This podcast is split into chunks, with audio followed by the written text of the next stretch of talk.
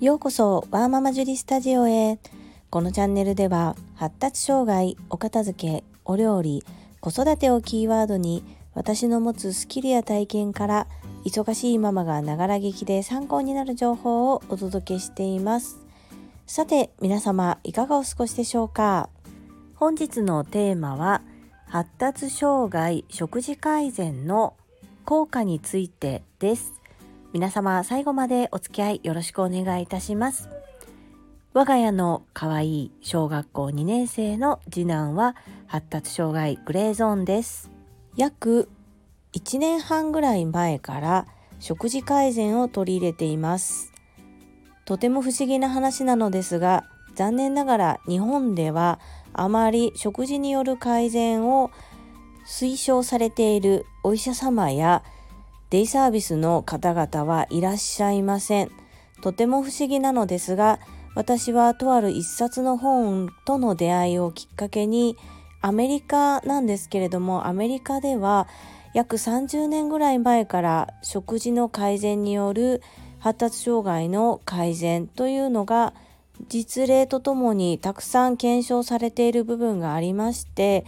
まあ、わらをもすがる思いと言いますか、まあ、実際体にいいものですので家族まるっと健康になれるということもありまして私は取り入れるようにしました過去の回でも何度か触れているのですが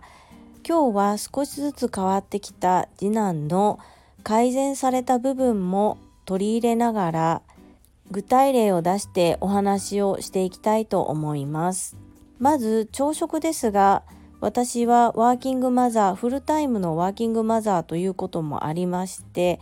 朝とにかく時間がないんですよね。そして子供たちもなかなか起きてくれなかったりもします。そんなこんなで手軽に食べさせることができるパン食が多かったです。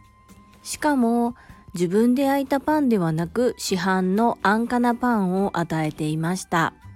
食事改善をする際に一番最初に取り入れようとしたことがグルテンフリー。グルテンフリーというのは小麦粉からできるグルテンを除去するというものです。よって小麦粉の摂取をしないもしくは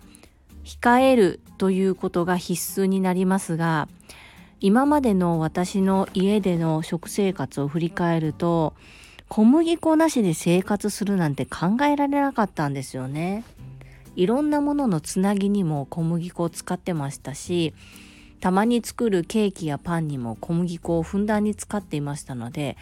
果たして小麦粉なしの生活ができるのかっていうのがとっても不安でした。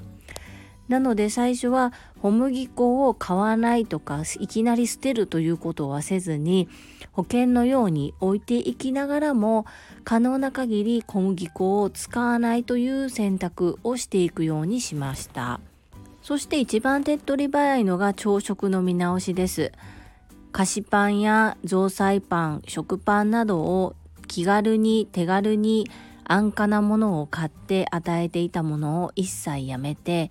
それらをご飯と納豆だったりおにぎりだったりあとはお餅を焼いて出したりというように変えていきました。今私の息子は2人おりまして小学校6年生と小学校2年生。で約1年半ぐらい前から食事改善を始めておりますので2人とも小学校に通っている状態で食事改善を始めたんですね。学校の給食ではパンが出ます。もちろんご飯の日もあるんですけれども究極アレルギーのある子などはそのパン食の日にお弁当を持って行ってお母さんが作ったご飯食べられるご飯を食べたりしています。ですがもうそこまでは私してないんですよね。可能な限り自宅でとるご飯に関しては基本私が作って子どもたちに与えますのでそこに関してはこだわってできるだけグルテンフリー小麦粉を使わないということを心がけてやってきて今話しましたようにまずは朝食の改善から始めました。とは言いましても365日毎朝必ずグルテンフリーの朝食を提供できたかというとそうではないです一応グルテンフリーにしていってるということは主人にも伝えていますがいただいたパンだったり主人が買ってきたものだったりそういうものが家に入ってくることもあります。その時も私は怒ったり主人に何か言ったりすることはせず子供たちに食べたいか聞いてみて食べたいと言ったら出すようにしています。それでも今まで365日ほぼ毎朝パンを食べていたことを思えば週に1度か2度食べる程度に減ってますのでグルテンの摂取量年間の摂取量というところで考えるとかなり減りました。そしてお料理のつなぎに使っていた小麦粉も今の食事改善を始めて1年半ぐらいなんですが食事改善を始めて半年ぐらいで我が家からは小麦粉が消えました。代替えとして片栗粉だったり米粉を使用しており米粉に関してはここ3ヶ月ぐらい前からは無農薬の米粉が手に入るようになりましたので無農薬の米粉を使用しております。米粉はそれこそグルテンがありませんので単純に小麦粉と置き換えて何の影響もなくうまく帰れる場合とそうじゃない場合差がはっきり出ます。特にパンやお菓子に関してはちょっとしたスキルというかノウハウを知っていないと大失敗します。ウイローのようなパンができてしまったり全然膨らまなくてカッチンカッチンのパンができてしまったりとかケーキでも全然美味しくなかったりとかします。そのあたりは本だったり YouTube だったり実際にお支払いをしてレッスンを受けたりして私も引き続き学んでいっていますし少しずつですが米粉を使っても美味しく焼けるパンやあとスイーツなども作れるようになってきました。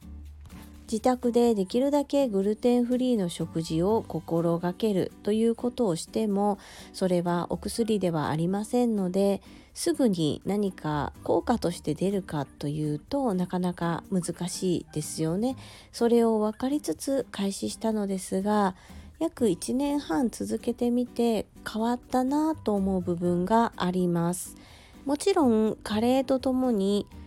次男自身が成長してそして良くなっている部分もあるとは思うんですけれども次男を見ているとやはり食事の影響もあるのかなというふうに私は自負しながらも効果を感じております。具体的に申し上げますと集中力が上がりました。集中できる時間が長くなったというふうに表現した方がいいですかね。それと待つということが少しできるようになった。そして我慢するということも少しできるようになってきました。あとは自分の話をするのは、まあ、うちの子の場合発語、えっと、言語をしゃべるのがすごくゆっくりな子だったので自分の話をすることもなかなか難しかった部分もあったんですが最近めちゃめちゃびっくりするごと喋ります。そして喋るのと同時になかなかこう会話にならなかっったと言いますか言葉のキャッチボールが難しかったんですね。こっちが言ったことに対して答えるのではなくて自分の言いたいことを言ってしまうっていうような会話だったんですけども少しずつ会話が成り立つように言葉のキャッチボールができるようになってきましたこれはね私本当に成長もあると思うんですけれども成長だけではないというふうに確信しておりますこれからもこういった形で実際に、まあ、人体実験っていうとなんかこう聞こえ悪いですけれども家族全員健康的になれるような食事療法ですしまあ最初慣れるまで少し大変な部分もありますが私が取り入れたことで次男が良くなっていってる部分を実例を交えてお話できたらなというふうに思います。皆様の参考になれば幸いです。それでは本日も最後までお付き合いくださりありがとうございました。皆様の貴重な時間でご視聴いただけることを本当に感謝しております。ありがとうございます。ママの笑顔サポータージュリでした。